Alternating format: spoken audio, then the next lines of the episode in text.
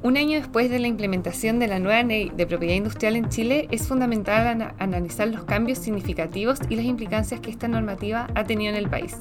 Esta reforma, diseñada para modernizar y fortalecer la innovación y la protección de los derechos de propiedad industrial, trajo consigo varios cambios relacionados con las marcas, las patentes, los dibujos y diseños industriales, entre los que destacamos las nuevas causales de cancelación de las marcas comerciales, sea por no uso o genericidio, el reconocimiento en Chile de las marcas comerciales no tradicionales, los nuevos tipos de marca comercial, las solicitudes de patente provisionales y la modificación a las protecciones suplementarias, entre otras.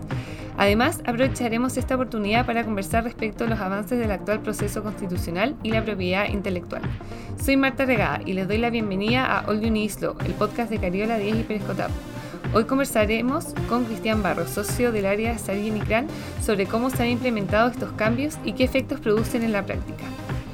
En uno de nuestros primeros capítulos abordamos los cambios introducidos por la Ley 21.355 en distintos temas de propiedad industrial, con eh, el socio Eduardo Lobos, entre ellos las nuevas marcas no tradicionales. Eh, hola Cristian, ¿cómo estás? Bien, gracias. Bueno, para retomar un poco la conversación de ese capítulo anterior, que fue, entiendo, grabado por ti y por Eduardo, hablando un poco de las marcas no tradicionales, es importante recordar que son varios tipos de marcas las que califican como marcas no tradicionales o non-traditional trademarks en inglés. Entre ellas podemos hablar de las marcas tridimensionales, las marcas de movimiento, las marcas holograma, las marcas táctiles y las marcas olfativas.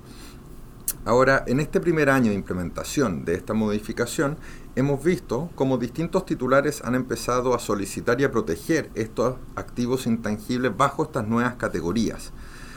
Solamente para refrescar un poco la memoria, por ejemplo, las marcas, eh, las marcas no tradicionales tridimensionales, un gran ejemplo serían los triángulos de Toblerones. Yo creo que todos más o menos hemos visto alguna vez un Toblerón y marcas en movimiento. Un ejemplo bastante común es el inicio de cualquier capítulo de una serie en Netflix.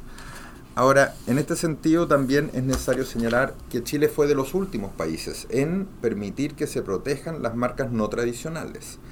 Marta, ¿nos podrías comentar un poco sobre algunas solicitudes y registros de estas marcas no tradicionales en este primer año de implementación de la ley?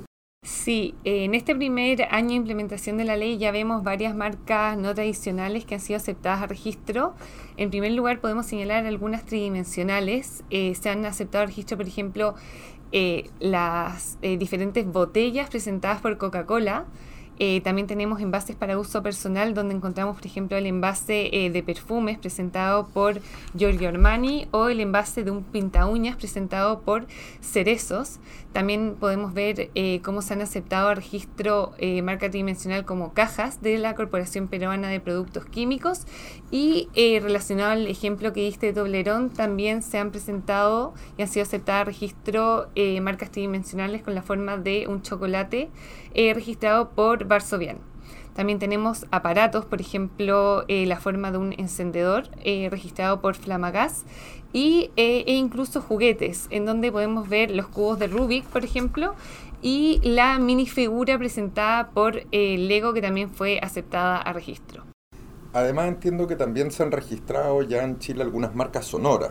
Sí, también se han registrado marcas sonoras. entre estas podemos señalar la de eh, empresas de María, que escuchamos a continuación. Y otro ejemplo también sería la marca registrada por Petrobras. Me parece bien interesante esto de registrar los sonidos. Ahora, además de marcas tridimensionales y marcas sonoras, también en Chile se pueden proteger ahora marcas en movimiento.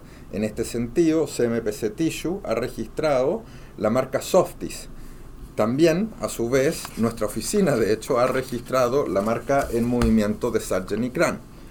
Otro tipo de marca no tradicional que ha sido ya solicitada y registrada en Chile son las marcas de posición, las cuales hemos visto que se han presentado distintas solicitudes relacionadas con el rubro de vestuario y específicamente de zapatilla.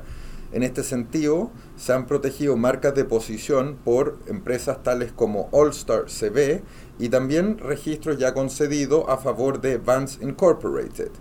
Ahora, Marta, ¿cuáles serían alguna una primera conclusión de este primer año de implementación de la ley respecto de este tipo de marca? Bueno, viendo eh, las marcas que se han registrado, creemos que una primera conclusión respecto a estas marcas tridimensionales es que el criterio INAPI, como el criterio del Tribunal de Propiedad Industrial, todavía es un poco incierto. Si bien, eh, como ya señalamos, son bastantes las solicitudes que se han aceptado a registro, eh, también existen varios casos de solicitudes que han sido rechazadas, en donde el instituto no ha entregado más información que simplemente señalar que no serían distintivas.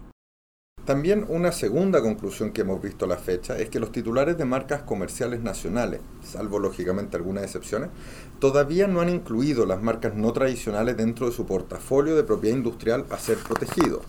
Esto a diferencia de los extranjeros, quienes probablemente considerando que tenían experiencia en las marcas no tradicionales, rápidamente empezaron a solicitar y a proteger sus marcas no tradicionales debidamente.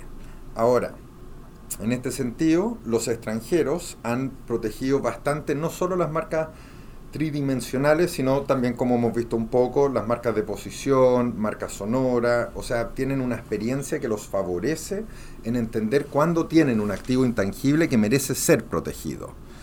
Ahora, otra de las modificaciones importantes introducidas por esta ley fueron las acciones de cancelación por no uso o genericidio. Marta, ¿qué nos puedes contar un poco respecto de estas acciones dentro de este primer año?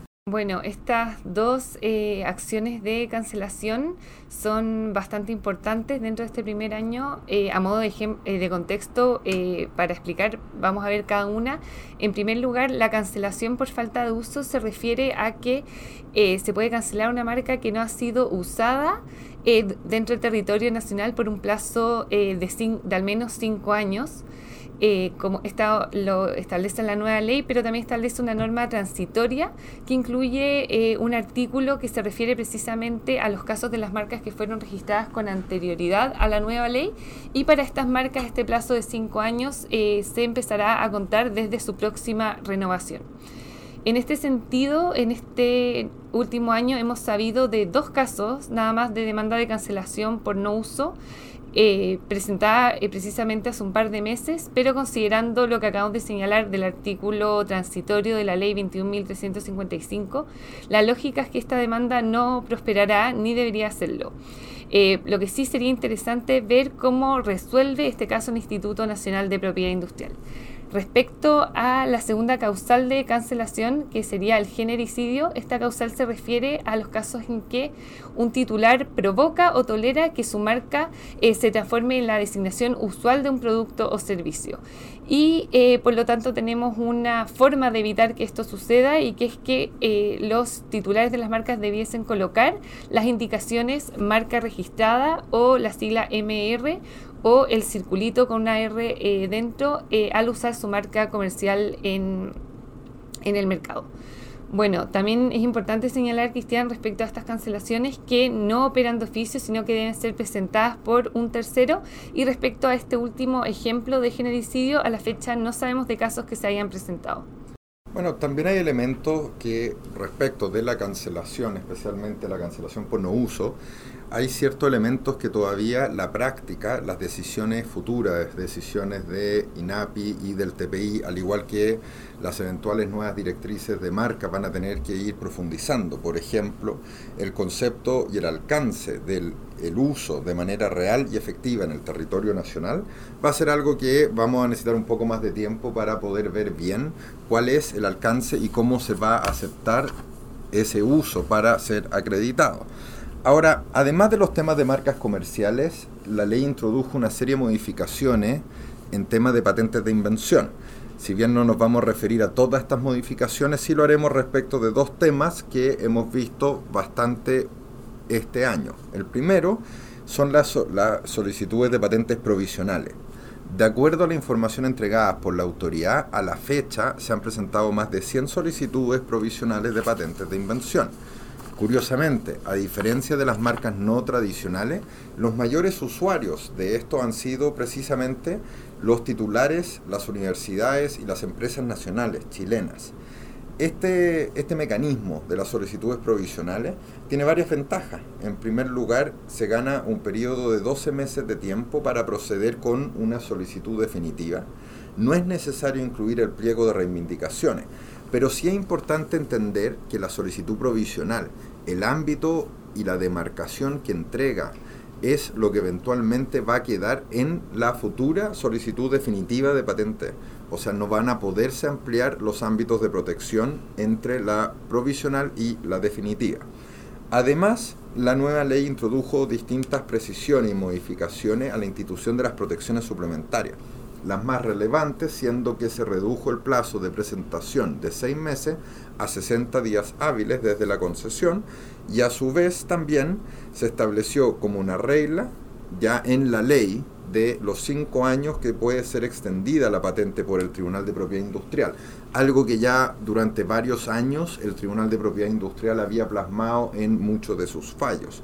Finalmente, también la nueva ley introdujo, clarificó la regla subsidiaria de las protecciones suplementarias, específicamente respecto a los tres años y desde cuándo debe ser contado, contabilizado esos tres años, quedando desde la fecha de aceptación del perito.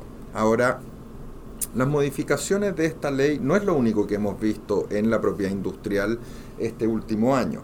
Marta, ¿qué nos puedes contar un poco respecto del actual proceso constitucional y la propiedad industrial? Bueno, para hablar respecto al nuevo proceso eh, constitucional queremos primero referirnos al proceso constitucional anterior, el cual fue rechazado mediante plebiscito eh, el 4 de septiembre del año 2022, en donde el texto eh, solo reconocía la propiedad intelectual en el artículo 95.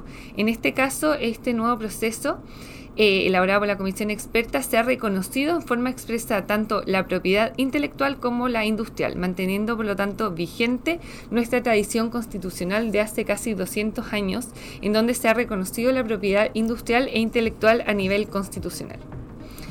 Bueno, Cristian, la propiedad industrial sigue siendo un pilar esencial para el crecimiento económico. La competitividad y su evolución en Chile merece una atención constante para asegurar que las empresas estén posicionadas de la mejor forma en un mercado global en constante cambio.